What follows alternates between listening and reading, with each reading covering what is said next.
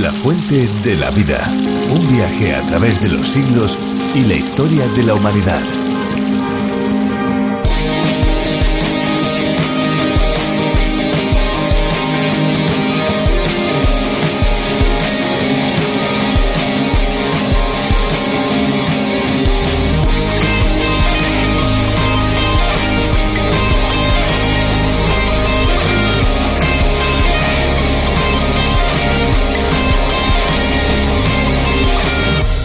Puede llegar a medir una cascada? En Venezuela se encuentra la más alta, es el Salto del Ángel, que alcanza los 979 metros de altura. Impresionante. Tan impresionante es la caída que el agua llega al final tomando la forma de una llovizna que riega el terreno. Se encuentra en la región del estado de Bolívar, cerca de la frontera entre Brasil y la Guyana. Hola, ¿qué tal? ¿Cómo se encuentran amigos? Nosotros desde luego felices, muy felices de estar delante de estos micrófonos para pasar con ustedes los próximos 30 minutos. Sean muy bienvenidos a la Fuente de la Vida. Muchas gracias a todos los que nos escuchan por primera vez. Muchas gracias a los oyentes asiduos de la Fuente de la Vida, un espacio que llega hasta ustedes como una producción de Radio Encuentro, Radio Cadena de Vida, es decir, Radio Transmundial aquí en España.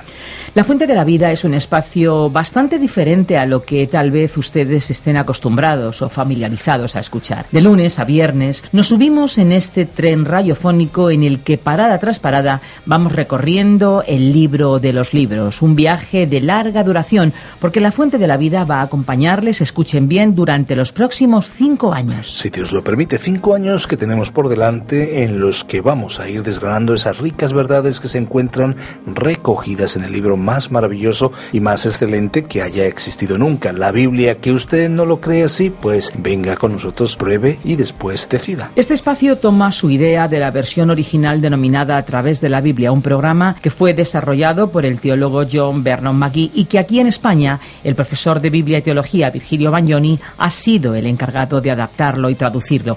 El título aquí es bien atractivo, ya se lo hemos dicho, La fuente de la vida. Claro que el título es atractivo porque a quien no le gusta beber de una fuente continua, fresca, abundante y que sacia completamente, así es la fuente de la vida. En este viaje también hay lugar para la música, por eso además de la reflexión, cada día seleccionamos detenidamente una canción para que ustedes, nuestros amigos que nos siguen, puedan disfrutarla. ¿Cuál es eh, la que tenemos preparada para hoy? Pues bueno, eh, escúchala y a ver qué te parece, después me lo dices.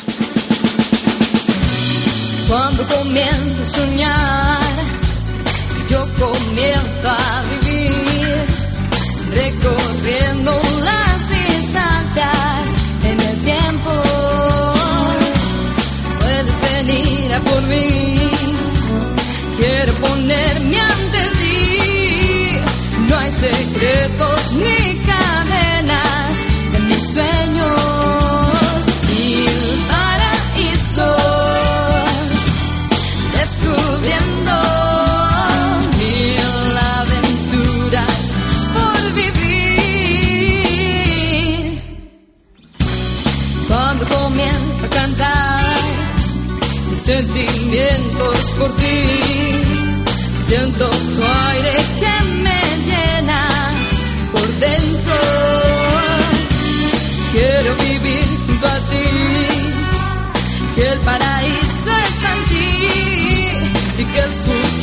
en amar al Dios eterno. Mil paraísos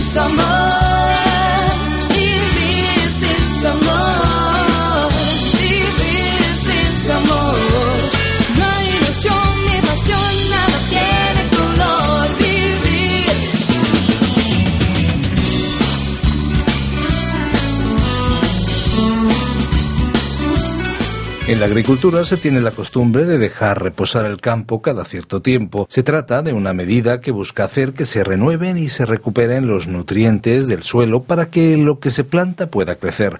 Es una práctica muy antigua y la prueba es la propia Biblia. En el Antiguo Testamento podemos conocer muchas prácticas del pueblo de Israel que fueron establecidas directamente por Dios y que demuestran la enorme sabiduría del Creador y el cuidado que tuvo para su pueblo Israel. Su amor no se limita solamente a determinar unas normas espirituales, sino también a mostrar cómo tener una vida de bienestar en el día a día.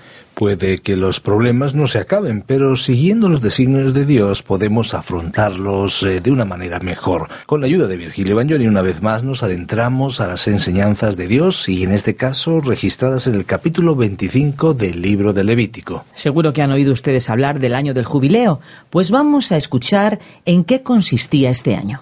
Nosotros volvemos después. La fuente de la vida. Abramos la Biblia en el libro de Levítico capítulo 25 para estudiar los siguientes temas. La ley relativa a la tierra prometida, el año sabático, el año del jubileo y la redención o rescate de la propiedad y de las personas. El sistema legal de Moisés no se dirigía únicamente al pueblo de Israel, sino que se refería particularmente a la tierra de Palestina. Esta realidad está enfatizada en este capítulo. Las leyes aquí presentadas no podían ser puestas en vigor hasta que Israel entrase en la tierra de Canaán. No podían ser adaptadas al desierto. Vemos una constante y casi monótona repetición de la palabra tierra, en frases como por ejemplo, cuando entréis en la tierra, la tierra guardará reposo, y proclamaréis libertad en la tierra. Esta última frase se repite diez veces. Todo en este capítulo está sujeto a la tierra que Dios dio a Israel. La economía mosaica estaba dirigida hacia los israelitas, un pueblo peculiar, y a una tierra específica, que era Palestina. Además, iba dirigida a un pueblo implicado en la agricultura. Uno no puede leer Levítico ni el resto de la Biblia sin observar la repetición del número siete era el número utilizado para denotar lo completo, lo perfecto. No quiere decir perfección en cada caso o detalle. Hay una conexión definida de todas las citas del número 7 en Levítico con el número 7 en el Apocalipsis. Ambos libros lo utilizan en una forma estructural. El tiempo estaba dividido en periodos de siete en el calendario civil y en el ceremonial. Leeremos sobre el séptimo día, la séptima semana, el séptimo mes y el séptimo año. El calendario estaba adaptado a los periodos sabáticos de tiempo y el código levítico funcionaba con un mecanismo de siete ciclos. Esto ocurriría nuevamente en el Apocalipsis. Dios descansó en el séptimo día no porque estuviese cansado, sino porque había completado la creación en seis días y ya no le quedaba nada por crear. El sábado fue hecho la unidad básica para medir el tiempo y entonces, a partir del sábado, se fueron desarrollando unidades de medida del tiempo. A continuación presentaré de este capítulo 25 un breve bosquejo. Primero, el año sabático, versículos 1 al 7. Segundo, el año del jubileo, versículos 8 al 24. Tercero, la redención de la propiedad, versículos 25 al 34. Y cuarto, la redención de las personas, versículos 35 al 55. Leamos en primer lugar el versículo 1 para entrar en el tema del año sabático. Entonces el Señor habló a Moisés en el monte Sinaí diciendo, Observemos que la escena vuelve al monte Sinaí, pero las normas entrarían en vigor cuando los israelitas llegaran a la tierra de Canaán. Recordemos que en Levítico capítulo 1 y versículo 1 vimos a Dios hablar desde la tienda de reunión. Leamos el versículo 2 que dice, Habla a los hijos de Israel y diles, cuando entréis a la tierra que yo os daré, la tierra guardará reposo en honor al Señor. Esto era sorprendente. Había un sábado o reposo para la tierra, así como para el ser humano. El séptimo día era para el hombre y el séptimo año para la tierra. El séptimo día se proyectaba hacia la creación, cuando Dios reposó de sus trabajos porque había completado su obra de la redención. Sabbath significa reposo y en su significado final se refiere al reposo de la redención. Dice la carta a los Hebreos capítulo 4 versículos 9 al 11. De manera que todavía queda un reposo sagrado para el pueblo de Dios, porque el que entra en ese reposo de Dios reposa de su trabajo, así como Dios reposó del suyo. Debemos pues esforzarnos por entrar en ese reposo para que nadie siga el ejemplo de aquellos que no creyeron. El reposo en estos versículos significa literalmente el cumplimiento del sábado. En estos días actuales y ante los conocimientos de la agricultura científica, es evidente que dejar la tierra sin cultivar en el séptimo año era bueno para la tierra. Era también un descanso para aquellos que araban la tierra, aunque pudieran desempeñar otras ocupaciones necesarias. El año sabático para la tierra tenía por objeto liberar al israelita de la codicia. De hecho, el quebrantar esta norma sobre el año sabático hizo que Israel fuese llevado a soportar por setenta años la cautividad de Babilonia, según Segunda Crónicas capítulo 36 versículo 21. Ellos habían fallado en guardar setenta años sabáticos durante un periodo de 490 años. En consecuencia, tuvieron que pasar por setenta años de cautividad. Continuamos leyendo los versículos 3 y 4. Seis años sembrarás la tierra, seis años podarás tu viña y recogerás sus frutos. Pero el séptimo año la tierra tendrá completo descanso, un reposo en honor al Señor. No sembrarás tu campo ni podarás tu viña. Aquí se declara perfectamente que el año sabático estaba relacionado con la tierra. Tenían que sembrar sus campos y podar sus viñas por seis años, y el séptimo año no sembrarían ni podarían. Hay una maldición sobre la tierra, así como sobre el ser humano, y es por medio del sudor de su frente que él obtiene el pan de la tierra. En un día futuro, la maldición será quitada de la creación. Según nos lo dice Romanos capítulo 8 versículos 20 al 22 e Isaías capítulo 35 versículos 1 y 2. Realmente, el año sabático fue un buen principio agrícola para el bien de la tierra, Evidentemente Dios, como creador, conoce lo que es mejor para el cultivo de la tierra. Leamos ahora los versículos 5 al 7. Lo que nazca espontáneamente después de tu cosecha, no lo segarás, y las uvas de los sarmientos de tu viñedo no recogerás. La tierra tendrá un año de reposo completo, y el fruto del reposo de la tierra os servirá de alimento, a ti, a tus siervos, a tus siervas, a tu jornalero y al extranjero, a los que residen contigo también a tu ganado y a los animales que están en tu tierra, todas sus cosechas les servirán de alimento. Este pasaje muestra que las necesidades físicas de la gente estaban cubiertas durante el año sabático. La tierra era tan productiva que no era necesario sembrar cada año. En el valle del río Éufrates, en los días de Abraham, no era necesario sembrar nada en absoluto, y el grano crecía sin cultivar la tierra. En Israel el suelo producía lo suficiente para suplir las necesidades del propietario, sus sirvientes y trabajadores extranjeros. Incluso el ganado podía sobrevivir y probablemente engordar pastando en terrenos sin cultivar. Dios se preocupó del cuidado del ser humano y de los animales, de los israelitas y extranjeros, ricos y pobres, durante el año del reposo de la tierra. A todos se les proveyó lo suficiente para comer. Sin embargo, no podían cosechar nada para comercializarlo. Dios estaba enseñando a los israelitas varias lecciones. Él nunca permitió que ninguno de ellos monopolizara la tierra de manera que nadie se preocupara por los necesitados. Dios estaba protegiendo a la tierra y a los pobres al mismo tiempo. También les estaba enseñando que la tierra estaba bajo maldición por causa del pecado, pero que llegaría un tiempo en el que la tierra produciría fruto en abundancia. En la actualidad existe preocupación por la explosión demográfica y la incapacidad de la tierra, en vastas zonas del mundo, para producir alimentos suficientes para la población. Cuando la maldición sea removida, esta tierra producirá en una forma nunca vista desde la caída del ser humano. Dios es el proveedor para todas las necesidades humanas, Dios es el dueño de esta tierra. Leamos el versículo 8 que comienza a hablar del año del jubileo. Contarás también siete semanas de años para ti, es decir, siete años multiplicados por siete, para que tengas el tiempo de siete semanas de años, es decir, cuarenta y nueve años. Vemos que continúa el proceso de los múltiplos de siete.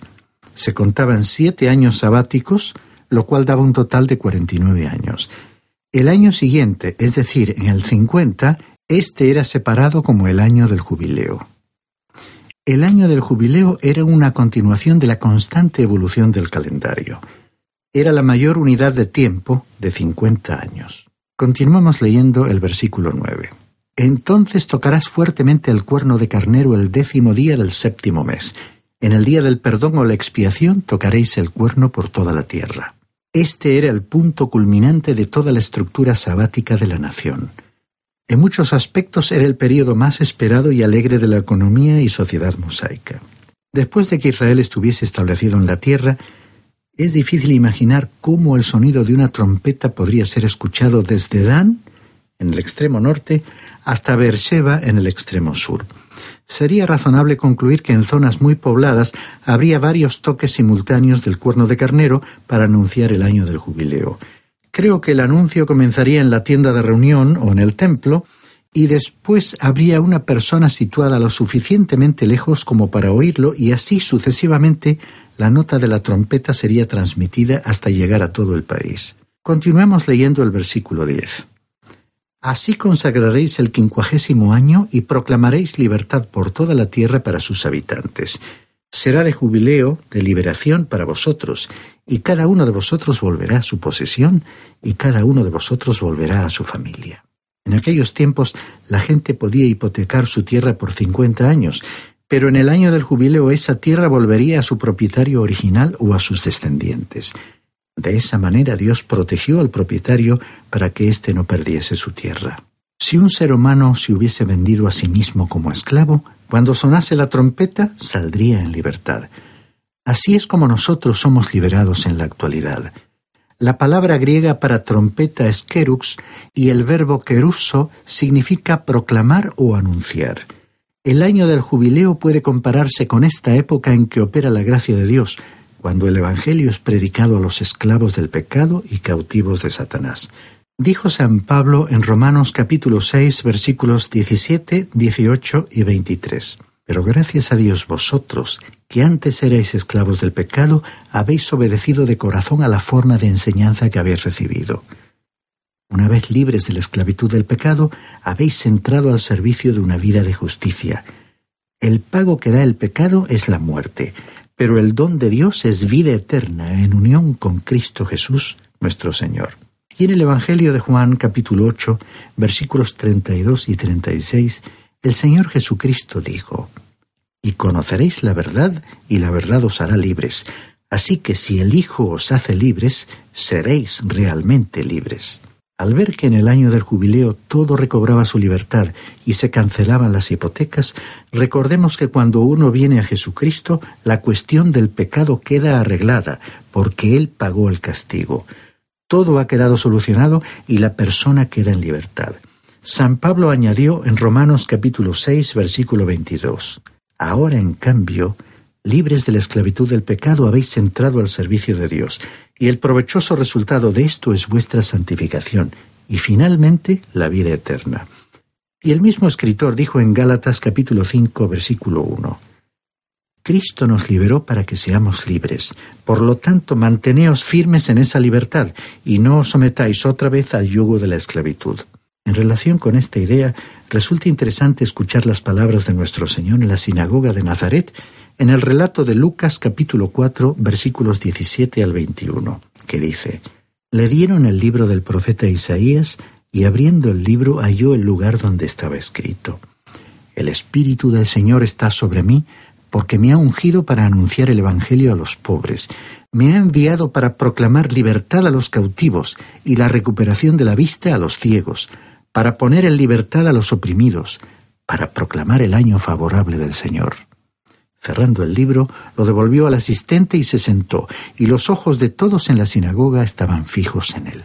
Volvamos a Levítico capítulo 25 y leamos los versículos 11 al 24. Tendréis el año 50 como año de jubileo. No sembraréis ni segaréis lo que nazca espontáneamente, ni vendimearéis sus viñas sin podar. Porque es jubileo os será un año santo. De lo que produzca el campo comeréis. En este año de jubileo cada uno de vosotros volverá a su propia posesión. Asimismo, si vendéis algo a vuestro prójimo o compráis algo de la mano de vuestro prójimo, no os hagáis mal uno a otro.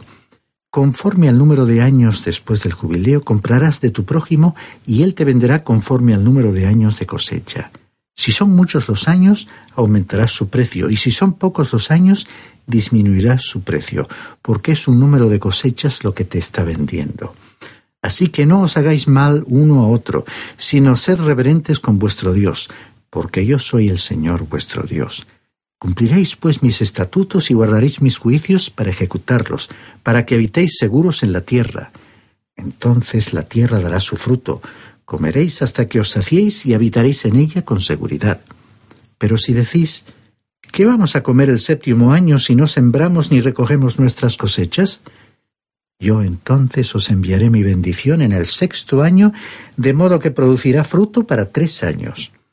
Cuando estéis sembrando en el octavo año, todavía podréis comer del grano almacenado, comiendo de éste hasta el noveno año cuando venga la cosecha. Además, la tierra no se venderá en forma permanente, pues la tierra es mía, porque vosotros sois solo forasteros y peregrinos para conmigo. Así que de toda tierra de vuestra posesión otorgaréis a la tierra el derecho de ser vuelta a comprar por sus dueños anteriores. Esta sección explica que toda propiedad y posesiones debían volver al propietario original. Esto evitaba que un individuo o grupo adquiriese en posesión la mayor parte de la tierra mientras que el resto se empobrecía. Esta ley tendía a lograr un equilibrio social. El plan de Dios disponía que Él retenía la propiedad y los israelitas la poseían a perpetuidad. Veamos los versículos 25 al 27 sobre el tema de la redención de la propiedad. Si uno de tus hermanos llega a ser tan pobre que tiene que vender parte de tu posesión, su pariente más cercano vendrá y podrá rescatar lo que su hermano haya vendido.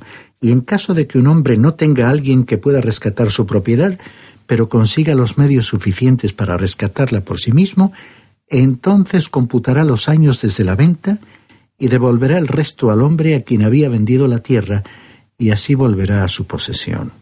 Pasaba mucho tiempo entre un año del jubileo y el siguiente.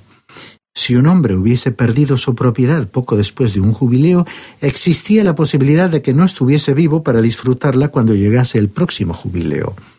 Así que Dios hizo las previsiones que hemos leído para la recuperación de la tierra. Veremos esta ley del pariente redentor en el libro de Ruth. Continuamos leyendo los versículos 28 al 34. Pero si no ha hallado medios suficientes para recobrarla por sí mismo, entonces lo que ha vendido permanecerá en manos del comprador hasta el año del jubileo. Pero en el jubileo la propiedad será liberada y el vendedor volverá a tomar posesión de ella. Si un hombre vende una casa de vivienda en una ciudad amurallada, su derecho a volver a comprarla es válido hasta que se cumpla un año de su venta. Su derecho de redención dura todo un año. Pero si no se la redimen en el espacio de un año, la casa que está en la ciudad amurallada pasará para siempre a su comprador y a sus descendientes. No será liberada en el jubileo. Mas las casas de las aldeas que no tienen muro alrededor serán consideradas como campo abierto, podrán ser rescatadas y serán recuperadas en el jubileo. En cuanto a las ciudades de los levitas, ellos tienen un derecho permanente de redención para volver a comprar las casas de las ciudades que son propiedad suya. Así que lo que pertenece a los levitas se puede redimir, y una casa de su propiedad vendida en la ciudad es recuperada en el jubileo, porque las casas de las ciudades de los levitas son propiedad suya entre los hijos de Israel. Pero las tierras de pastoreo de sus ciudades no se venderán, porque son propiedad suya para siempre. Estas fueron leyes para viviendas y casas en propiedad. La depreciación se tomaba en consideración, y había diferentes reglas para los levitas. Leamos ahora los versículos 35 al 46 que desarrollan el tema de la redención de las personas. En caso de que un hermano tuyo empobrezca y sus medios para contigo decaigan, tú lo sustentarás como un extranjero o peregrino, para que viva contigo. No tomes interés y ni le quites nada sobre los préstamos que le hagas, mas teme a tu Dios para que tu hermano viva contigo. No le darás tu dinero a interés ni aumentes el precio de los alimentos que le des yo soy el Señor vuestro Dios, que os saqué de la tierra de Egipto para daros la tierra de Canaán y para ser vuestro Dios. Y si un compatriota tuyo llega a ser tan pobre para contigo que se vende a ti, no lo someterás a trabajo de esclavo. Estará contigo como un trabajador, como si fuera un peregrino. Él servirá contigo hasta el año de jubileo. Entonces saldrá libre de ti, él y sus hijos con él, y él volverá a su familia para que pueda regresar a la propiedad de sus padres. Porque ellos son mis siervos, los cuales saqué de la tierra de Egipto, no serán vendidos en venta de esclavos. No le trates con crueldad, más bien teme a tu Dios. En cuanto a los esclavos y esclavas que puedas tener de las naciones paganas que os rodean, de ellos podréis adquirir esclavos y esclavas también podréis adquirirlos de los hijos de los extranjeros que residen con vosotros, y de sus familias que están con vosotros, que hayan sido engendradas en vuestra tierra. Estos también pueden ser posesión vuestra. Aún podréis dejarlos en herencia a vuestros hijos después de vosotros como posesión. Os podréis servir de ellos como esclavos para siempre. Pero en cuanto a vuestros hermanos los hijos de Israel, no os dominaréis ni os trataréis unos a otros con crueldad. Dios puso en claro que nadie debía aprovecharse de los menos favorecidos.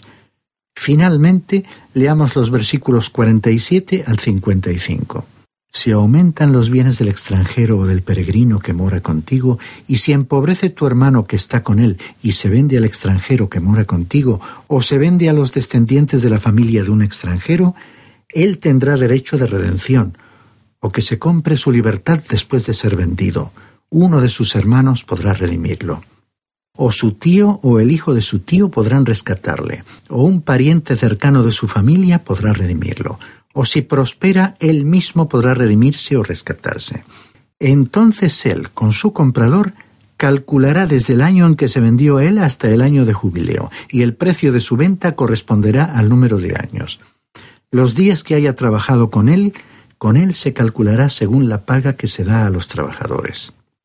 Si aún le quedan muchos años, devolverá parte de su precio de compra en proporción a esos años para su propia redención o rescate. Y si quedan pocos años hasta el año de jubileo, así los calculará con él. En proporción a los años devolverá la cantidad de su redención. Se le tratará como quien trabaja a sueldo año por año. No permitas que se le trate con crueldad. Aunque no sea redimido por estos medios, todavía saldrá libre en el año de jubileo, él y sus hijos con él. Pues los hijos de Israel son mis siervos, siervos míos son, a quienes saqué de la tierra de Egipto. Yo soy el Señor vuestro Dios. Esta era la aplicación de la ley de la liberación o el jubileo a la persona que, como decía el versículo 10, no sólo había perdido su propiedad, pero también había tenido que venderse a sí misma pero podía beneficiarse de los servicios de un pariente redentor si había alguien dispuesto y capaz de liberarla antes del año del jubileo. Tú y yo tenemos un pariente redentor. Él es rico. Sin embargo, por amor de nosotros estuvo dispuesto a hacerse pobre, viniendo a esta tierra para poder derramar su propia sangre y así redimirnos. Y no solo nos ha redimido como personas, sino que ha pagado el precio por esta tierra maldecida, que será redimida de su maldición actual. La ley del pariente redentor señalaba, pues, a nuestro Señor Jesucristo, que es nuestro redentor.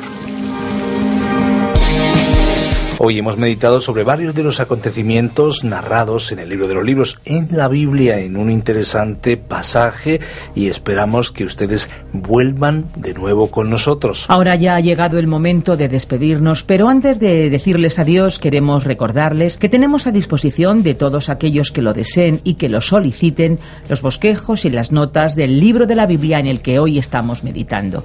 Para poder hacer esto, para poder seguir cada una de las lecciones que programa tras programa emitimos para ustedes, deben solicitarnos esos bosquejos y esas notas. Y lo pueden hacer llamando al teléfono 91 422 05 24 91 422 05 24. También pueden escribirnos al apartado de correos 24081, código postal 28080 de Madrid, España. También para aquellos que lo prefieran pueden enviarnos un correo electrónico a info arroba radiocadenadevida.com.